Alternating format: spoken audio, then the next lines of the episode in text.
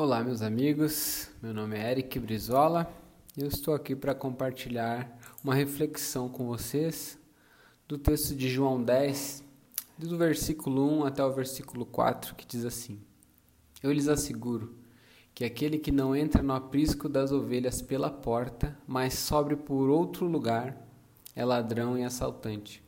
Aquele que entra pela porta é o pastor das ovelhas. O porteiro abre-lhe a porta e as ovelhas ouvem a sua voz. Ele chama as suas ovelhas pelo nome e as leva para fora.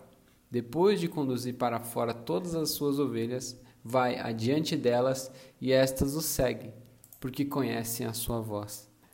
Nesse texto, Jesus começa criticando a liderança judaica, farisaica, uma liderança de maus pastores, de pastores que mais parecem lobos, né?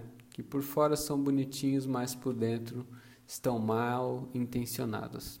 E quem conhece a voz de Jesus não confunde a voz dele com a voz de outros pastores.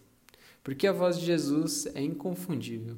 A voz de Jesus ela é bela, ela é graciosa, é diferente de qualquer outra voz. Porque quem conheceu a voz do bom pastor Jesus sabe que o melhor lugar que a gente pode estar é aos, é aos cuidados dele, é no aprisco dele.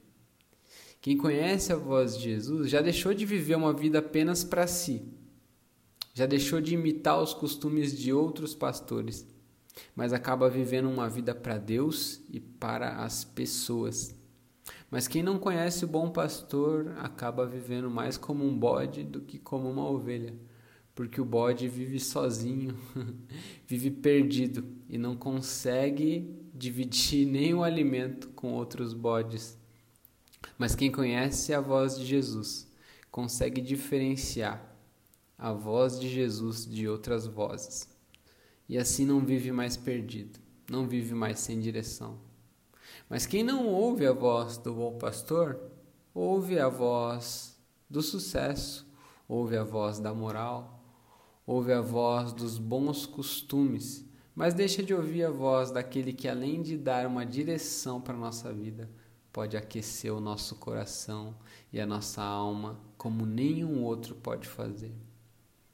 Quem não ouve a voz do bom pastor vive com pele de ovelha, mas com atitudes de bode não vive a comunhão, não vive a relação com as pessoas, não desfruta do prazer, do aprisco das ovelhas, do corpo de Cristo na terra, prefere viver sozinho.